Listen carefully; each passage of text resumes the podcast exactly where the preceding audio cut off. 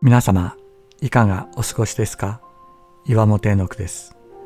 今日も366日元気が出る聖書の言葉から聖書のメッセージをお届けします。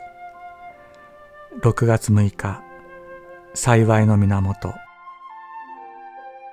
人は神と自分との間に自分の行為を置こうとする傾向がある。良い行いをした。人に親切にした。悪い行いから遠ざかった。だから神様は私に幸いをくださるだろうと。しかし、その思いが神様と私を遠ざけている。私の目は神様にではなく自分の行為に向いている。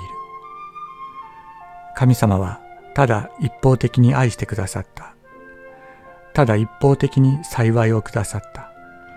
行く道のわからない者に道を示してくださった。こんなものと共に歩いてくださった。自分の不足と劣等感を感じるとき、神様は語りかけてくださった。この私はお前に十分ではないのかと。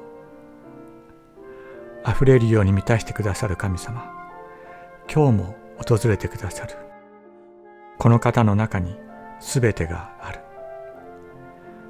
あなたこそ私の主。私の幸いはあなたの他にありません。詩編第16編2節